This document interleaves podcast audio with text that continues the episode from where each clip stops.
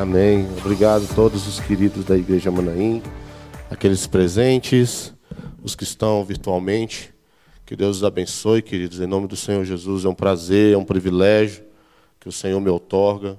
Né? Todas as vezes, Pastor Bitu, sempre muito solícito, me permite estar aqui, estar com os irmãos e falar daquilo que Deus tem feito através da nossa vida e através desse ministério, porque vocês são parceiros da Casa Lasté há muito tempo, né?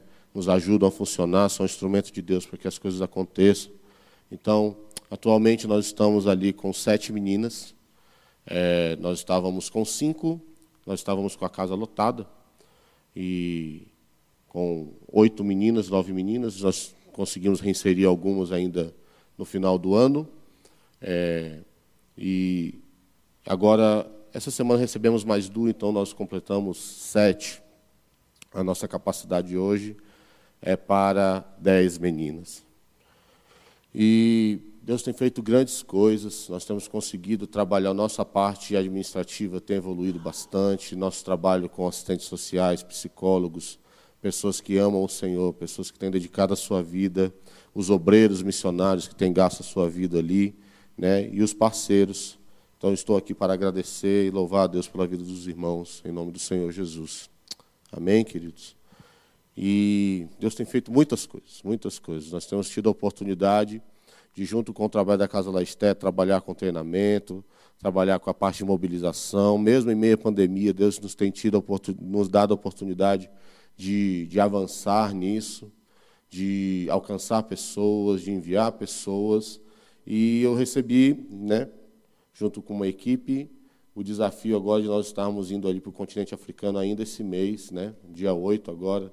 Eu estou, eles vão antes de mim um dia, vão no dia 7, eu embarco no dia 8 e nós vamos estar ali no continente africano durante todo o mês de fevereiro, trabalhando com os refugiados de guerra, visitando é, tribos ali, do, de, trabalhando com pastores tribais ali de Moçambique, visitando, orando aí para alcançar um país aí que talvez não valha, a gente não consiga falar o nome aqui na internet, talvez feche alguma porta, né? Mas sonhando com isso, países ali do centro da África. Amém, queridos?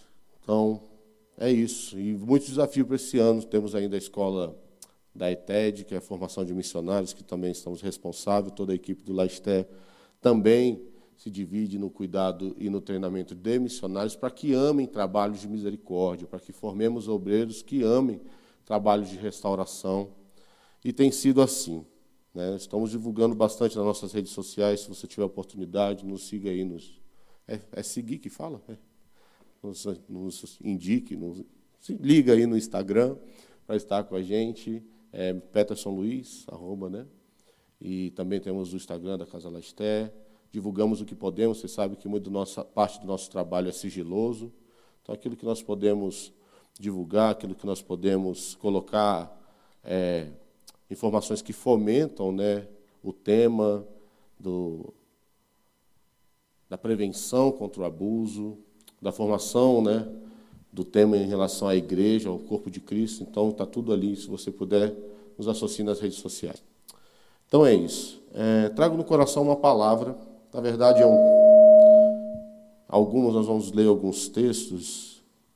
O primeiro que eu quero ler está em Lucas, capítulo 7.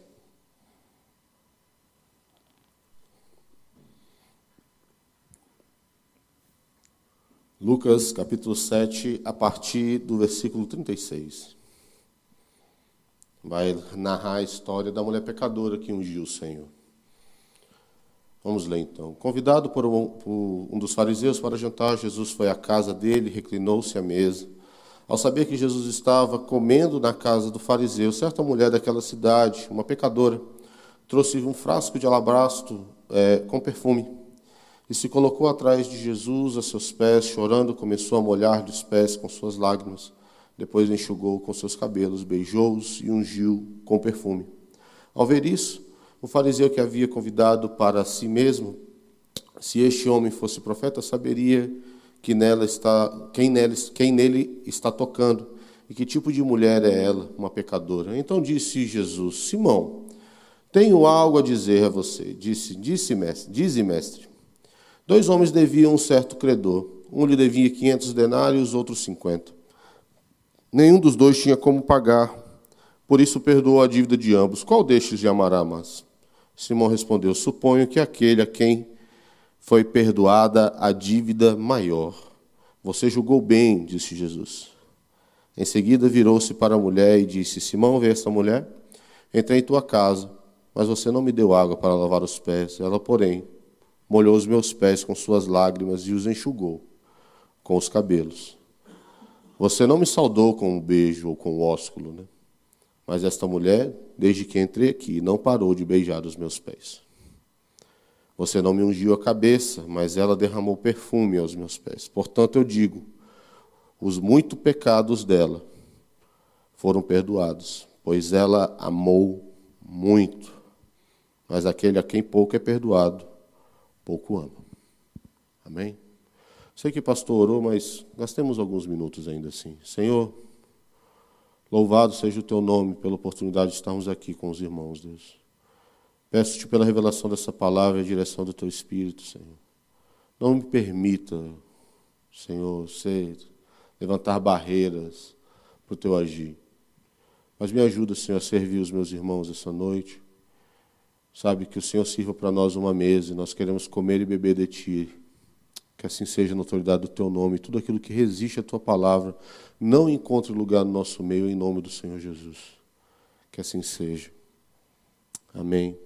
Amém, amém. Jesus narra a história da mulher pecadora, né? Que lavou seus pés com os cabelos.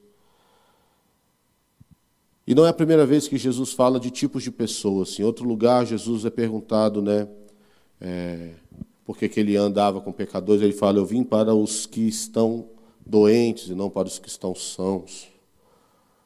E esses dois textos, essas duas falas de Jesus me, me, me fazem perguntar: quem, quem está bem?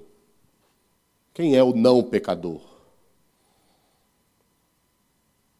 Se você for procurar no livro de Gálatas, é o livro inteiro falando da, da falha tentativa dos irmãos de se enquadrar na lei.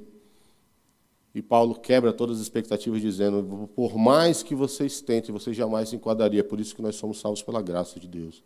É por isso que o amor nos arrebata. Porque nós temos a incapacidade, nós somos incapazes de nos salvarmos.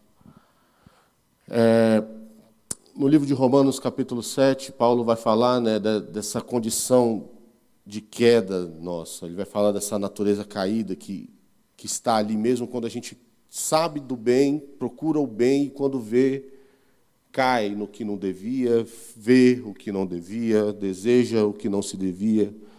E ele fala: Quem me livrará? Quem me livrará? É essa expectativa, essa é a expectativa de Deus desde o Velho Testamento. Que nós descubramos e percebamos a necessidade de um Salvador. Quando a gente entende isso, fica claro. Muita gente, algumas pessoas me perguntaram esse tempo, a gente perguntando, falando sobre teologia, como é que as pessoas antes de Jesus é, eram salvas se a salvação vem com Cristo, né? E é justamente isso, a necessidade de misericórdia, de um Salvador, de saber que por mais que eu cumpra a lei 80, 90, eu jamais tenho a possibilidade de cumprir toda a lei, porque ela tem a ver com o caráter de Deus, tem a ver com a distância que eu tenho de Deus.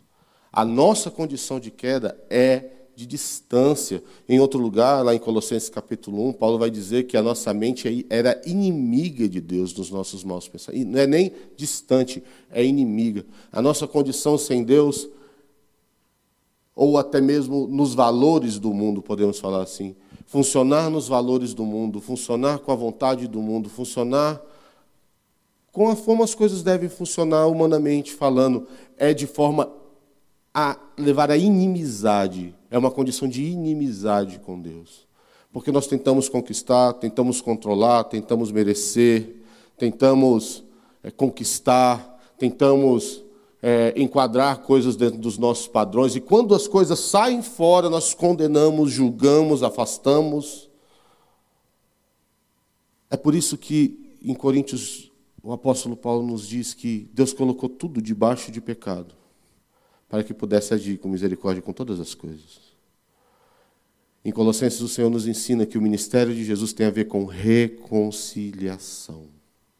Nós éramos inimigos, é apaziguar. Nós temos N, nós temos muitos motivos para estar longe uns dos outros, para nos afastar uns dos outros, para condonarmos mutuamente.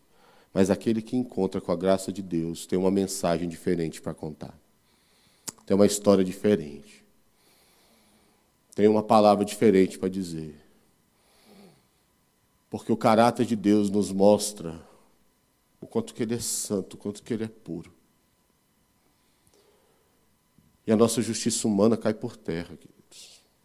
E o nosso argumento humano cai por terra, porque o que, é que eu vou falar diante de Deus? Eu mereço o que diante do Criador do universo? Quem eu sou? Pelo relato bíblico, eu sou pó da terra. Pelo relato bíblico, eu sou mal desde a criação. O que, que ele fala lá né, em Gênesis? Que o homem é mal desde a sua pequenez, desde a sua meninice. O salmista Davi vai dizer: Em pecado eu fui gerado e em iniquidade me gerou minha mãe. Qual é a minha condição? O que, que eu posso falar diante de Deus? Esse é o momento em que nós somos salvos. Esse é o momento em que Jesus fala em relação a Zaqueu, lembra? Hoje entrou salvação na tua casa. Porque você entendeu. Quem é o são? Eu vim para os que estão doentes, não para quem é são. Quem é são? Ninguém é. Ninguém pode salvar a si mesmo. Ninguém pode. Ninguém consegue. Porque quando eu tento merecer, é aí que eu começo a olhar os outros de cima para baixo. Quando eu tento conquistar, é quando eu começo a julgar níveis de pecado, níveis de escândalo. Quando eu, quando eu olho para as pessoas com olhar de, de, de merecimento, de conquista, de valor, é quando eu estou funcionando fora da lógica do céu. É por isso que nós somos de outro reino. É literalmente isso. Vamos lá para Colossenses rapidinho. Colossenses capítulo 1.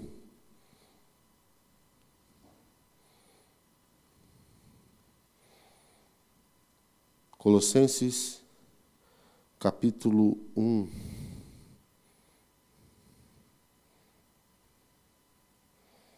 A partir do 13.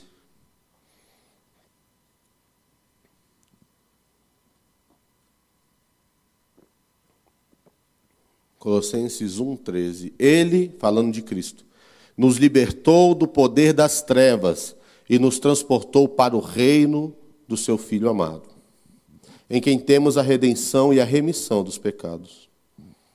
Ele é a imagem do Deus invisível, primogênito de toda a criação. Nele foram criadas todas as coisas, no céu, na terra, visíveis e invisíveis, sejam tronos, sejam soberanias, principados, potestades, tudo foi criado por meio dele e para ele. Eu sou tirado das trevas. Mas aonde eu me formei? Aonde eu aprendi a falar? Qual é a língua? Qual é a cultura que eu carrego? Eu mudei de reino. Mas qual é a língua, a cultura, as experiências que eu tenho em mim? Vem da onde? Vem das trevas. Andar com Cristo exige esse outro caminhar. Exige essa, esse reaprender, esta desconstrução. Aprender a funcionar dentro de uma lógica diferente. E é isso que aquela mulher pecadora estava experimentando. Ela estava num sistema em que mulher não se juntava com homens, que homem não se dirigia a palavra mulher. Ela estava num sistema em que o orgulho da mulher estava em ser casta, em ser uma boa esposa e, e estar sujeita ao seu marido e antes do marido ao pai. Esta mulher estava em uma vida de dissolução, provavelmente era uma mulher que estava em prostituição. Quem era essa mulher nessa sociedade? Quem era essa mulher? era alguém que não era. E na mesa de Cristo, querido, tem espaço para os que não têm, para os que não são, para os que não sabem. E os que sabem o que acontece na parábola do banquete ficam de fora. Porque não vão.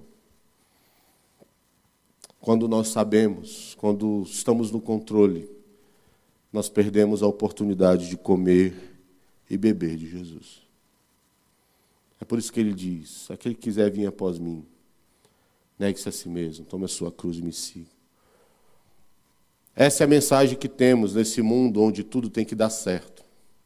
Essa é a mensagem que temos nesse mundo onde tudo funciona na lógica do lucro, onde tudo funciona na lógica do é, isso funciona, isso não funciona, isso merece, isto não merece. A mensagem que temos neste mundo é: eu não mereço, eu não tenho, mas Cristo me deu um lugar. E se você deixar, Ele tem um lugar para você também.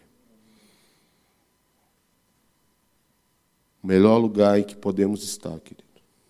O lugar mais seguro que podemos estar é no lugar em que o nosso Criador nos planejou para estar.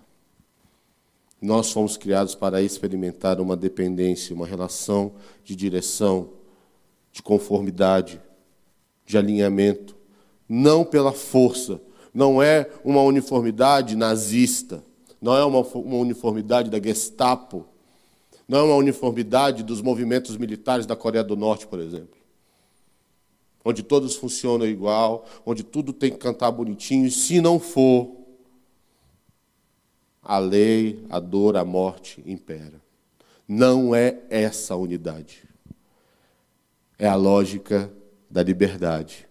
É a uniformidade pelo amor. É a unidade por aquele que nos une. Nós estamos aqui com histórias diferentes porque amamos a mesma pessoa chamada Jesus Cristo. E quando é assim, nós conseguimos falar apaixonadamente, ele se torna atraente para aqueles que nos escutam. Sabe, querido? Eu escuto muito sobre como as pessoas estão resistentes ao Evangelho, como as pessoas estão com medo. Mas cada vez mais o Espírito Santo tem me levado a pensar: qual é o Jesus que eu tenho apresentado para as pessoas? Porque o Evangelho nos diz, as cartas dos apóstolos nos dizem, que nós somos cartas vivas, que nós somos instrumentos de revelação de Cristo para as pessoas. As pessoas vão nos ler, as pessoas vão, vão, vão ver em nós. Jesus mesmo nos diz: olha, vocês vão saber, as pessoas vão saber que vocês são os meus discípulos pelo amor que vocês têm uns pelos outros. Jesus falando em outro lugar, vocês são o sal da terra, a luz do mundo. Em outro lugar, ele diz: não se pode esconder uma, uma, uma cidade construída sobre um monte. Ou seja, aquilo que Jesus fez em nós é impossível de esconder. Mas aquilo que eu construo cai, rui. Ou aquilo que eu construo é até insignificante porque é temporal, é passageiro, fala de mim. E as pessoas, por mais que me conheçam uma pessoa gente boa, eu não tenho a capacidade de transformar, de transformar a vida de absolutamente ninguém. Mas se a minha vida servir para apontar para Cristo, então eu estou dentro do propósito para o qual Ele me chamou, porque eu estou levando essa pessoa à eternidade. Aquela mulher, ela, ela não tinha por que estar ali. Mas ela foi. É, perceba o, o intuito que eu quero usar esta palavra, tá? Ela foi conquistada. Ela foi atraída. Ela encontrou em Jesus algo que ela não encontrou em lugar nenhum.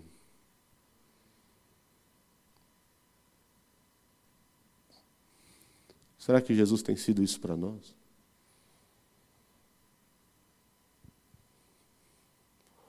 Porque você ser atraído pelo Evangelho, pela necessidade, é algo muito bom. Mas é um primeiro passo. Se eu fico nisso, a minha relação é de barganha somente. Imagina estar casado por conveniência com alguém. Você quer? Estar casado por conveniência com alguém?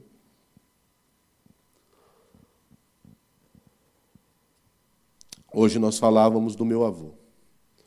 Meu avô mudou-se para São Paulo por conta do tratamento oncológico. Eles desfizeram a vida que tinham em Porto Velho e vieram.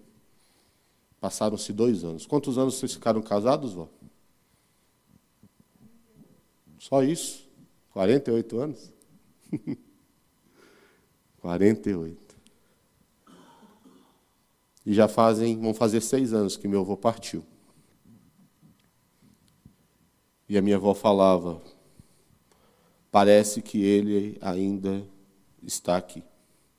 Parece que ele ele faz parte de mim. Ele faz parte da minha vida com os meus filhos, ele está em tudo que eu faço. Isso é um amor que permanece para a eternidade. Isso é dividir a vida com alguém. Quando a beleza foi embora, quando o dinheiro foi embora, quando a juventude foi embora, quando a saúde foi embora, permaneceu-se. E isso é um amor humano por um outro humano. Qual é o nível de relação que Jesus quer alcançar conosco? Ele quer ser meu Deus. Ele quer ser meu Pai. Ele quer ser tudo para mim. Qual é o primeiro mandamento? Ouve, ó Israel. O Senhor teu Deus é o único Deus. Não há outro. Depois ele continua, né? Amarás o Senhor teu Deus. Como? Com toda a tua força, toda a tua alma, com todo o teu entendimento. Jesus, Deus, não é nem um pouco, é, é, não tem nenhuma reserva. Ele não, ele não vem comer as palavras, ele já chega propondo uma relação nesse nível para nós.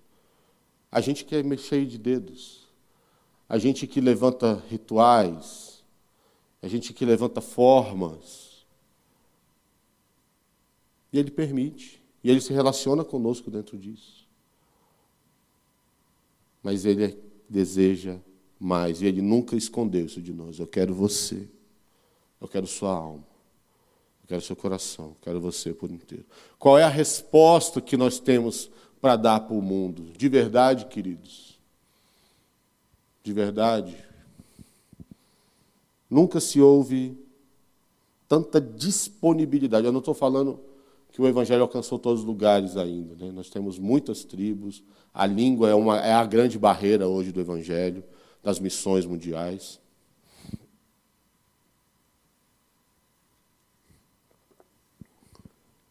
Mas a disponibilidade,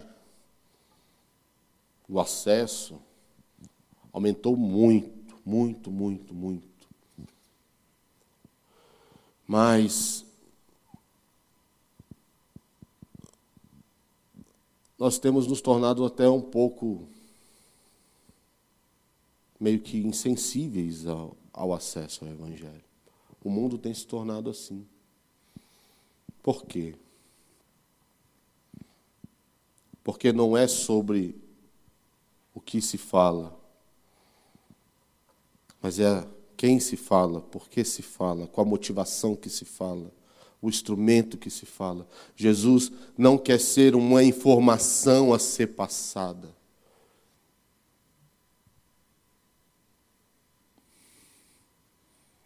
Jesus não é a nossa informação, Jesus é a nossa vida, é a nossa verdade. Ele é o caminho que eu caminho, Ele é o objetivo que eu almejo, Ele é tudo. O que, é que ele diz para nós em João 14? Eu sou o caminho, verdade e vida. São os nomes das portas do templo, sabemos disso, mas para para pensar nos nomes. Caminho é onde eu estou, é por onde eu ando, é a vida que eu construo. Verdade é, é, é, como eu enxergo a vida, é minha cosmovisão, é o óculos que eu boto para enxergar o mundo, é Cristo. E o resultado é vida, por onde se passa. Ele diz que do teu interior se formará uma fonte que vai fluir para a vida eterna. Jesus está nos chamando, querido. Jesus está nos chamando para jorrar dele. Ele é a fonte que é colocada em nós. Nós somos canal, nós somos instrumento. Mas a nossa relação com Deus precisa alcançar esse nível. E só tem um jeito, que só tem um jeito, que é quebrar o que você tem de melhor aos pés dele. Aquele vaso era feito de alabastro, era uma pedra é meio, penso eu que é parecido uma pedra sabão, uma pedra mais né, maleável. E ela quebrou aquela, aquele frasco nos pés do Senhor. Era o melhor que ela tinha, fruto do trabalho dela. Quem sabe aquela mulher trabalhou com prostituição. Quem sabe não era o perfume que ela usava para o programa que ela tinha. E ela conheceu Jesus. E o melhor que ela tinha, ela entregou. Aquele frasco era um símbolo de quem? Não era porque era só cheiroso, não era porque.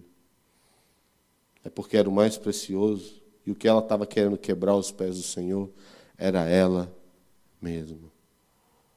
Não tem outro caminho, querido. Jesus quer você. E nós precisamos entregar tudo de nós. Jesus quer ser tudo para nós. E ele nos chama, o mundo anseia pela manifestação dos filhos, mas não é qualquer filho. É o filho que anseia o Pai, é o filho que revela o Pai. Sabe, queridos?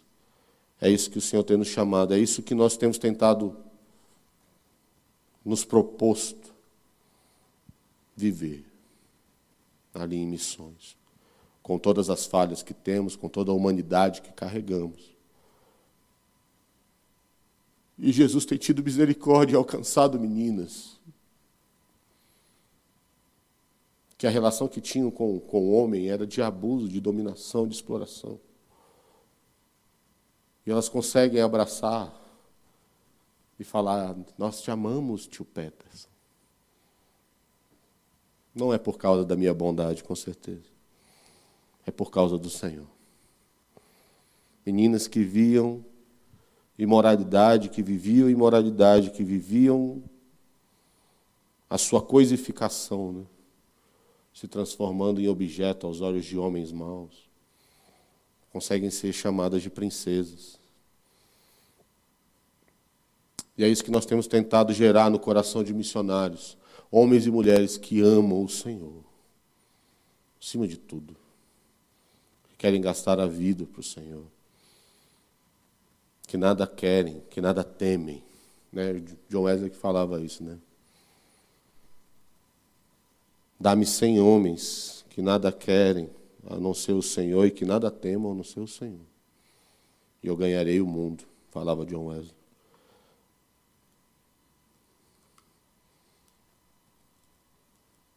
Que nós possamos viver isso, que nós possamos experimentar isso. Jesus com certeza está aberto a esse nível de relação conosco, mas nos exige. Porque Deus não aceita ser segundo lugar.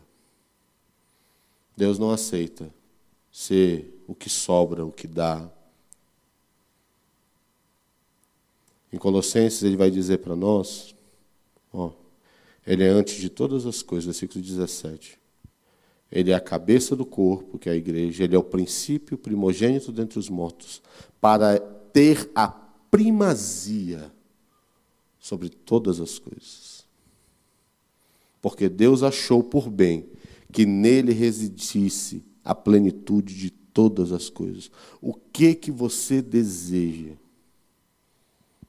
Ah, Petro, dinheiro, casa, trabalho, família bem, saúde bem. A Bíblia está dizendo para nós o que você deseja de fato está em Cristo. Essas coisas aí são coisas que vêm como fruto da relação com Deus. Mas de verdade mesmo, o que o nosso coração anseia, aquele que vai ser respostas para nossas angústias, A primazia está nele. E eu concluo dizendo: Colossenses 1, 26 e 27. O mistério que esteve oculto durante séculos e gerações, mas que agora foi manifesto aos seus santos. E Deus quis dar a conhecer a riqueza da glória deste mistério entre os gentios, que é Cristo em vós a esperança da glória. Qual é a esperança que tem nos movido? O fim da pandemia? O fim das doenças? O mundo é mau, querido. Só tem um jeito de vencer o mal, e não é com mais maldade. O mal se vence com o bem. E nenhum de nós é bom, então nós precisamos carregar aquele que é bom. Aquele que vive e reina para sempre. Que sejamos assim. Que sejamos cheios dessa bondade. Que sejamos instrumentos de revelação dessa bondade para as pessoas. Que sejamos cheios de Jesus. Amém, queridos? Gente, acho que a gente pode cantar uma canção. Enquanto os irmãos vêm, eu quero orar com você. Senhor, muito obrigado, Deus. Porque eu ainda inimigo, eu ainda formado no mal, formado em iniquidade, o Senhor me chama para aniquilar essa maldade e conhecer da tua beleza, Senhor. Obrigado pelo instrumento disso. Obrigado, Senhor Obrigado porque as obras da lei, Senhor, não convencem, não transformam ninguém, mudam comportamentos.